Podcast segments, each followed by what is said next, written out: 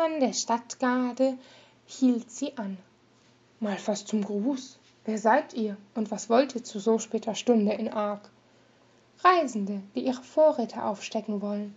Ich bin Odin und das ist meine Frau.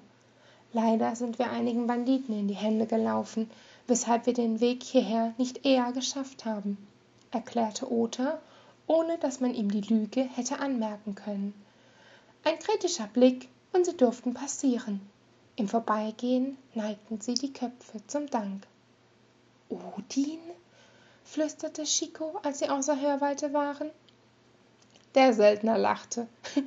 So hat mich Meister Heilbringer bei unserem letzten Gespräch genannt. Der Kerl ist ein Genie, was Lichtmagie betrifft. Doch er kann sich einfach keinen Namen merken. Ich hoffe, ich habe dich mit unserem Alibi nicht zu sehr in Verlegenheit gebracht. Als meine Tochter hätte ich dich schlecht ausgeben können. Chico schüttelte nur stumm den Kopf. Wenn er wüsste, welche Wünsche er in ihr auslöste, würde er eine solche Frage nicht stellen. Erschrocken beschleunigte Chico ihre Schritte und wäre fast gegen einen Wegweiser gelaufen. Hoppla, sagte Ota und unterdrückte ein Grinsen. Wie du siehst, Ark ist in verschiedene Bereiche unterteilt.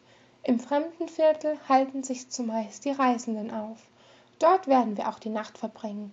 Auf dem Marktplatz findest du jeden Tag die verschiedensten Obst- und Gemüsesorten aus allen Teilen Winds, sowie einige Geschäfte für Kampfausrüstung aller Art. Im Adelsviertel leben die erhabenen Pfades und es bietet so manches Unterhaltungsprogramm. Dann gibt es noch den Wohnbereich im Südviertel, das Kasernenviertel, welches auch zum Sonnentempel hochführt, und die Unterstadt in der all jene hausen, die sozusagen nicht auf die sauberen Straßen gehören. Eine Gegend, von der ich dir dringend abraten würde. Aufmerksam folgte sie seiner Ausführung und schaute sich um. Allein die Art der Stadt war kein Vergleich zu Nerim. Hier wirkte alles professioneller, geplant. Wäre es nicht bereits dunkel, hätte sie wohl trotz ihrer Kopfschmerzen auf eine Stadtführung bestanden.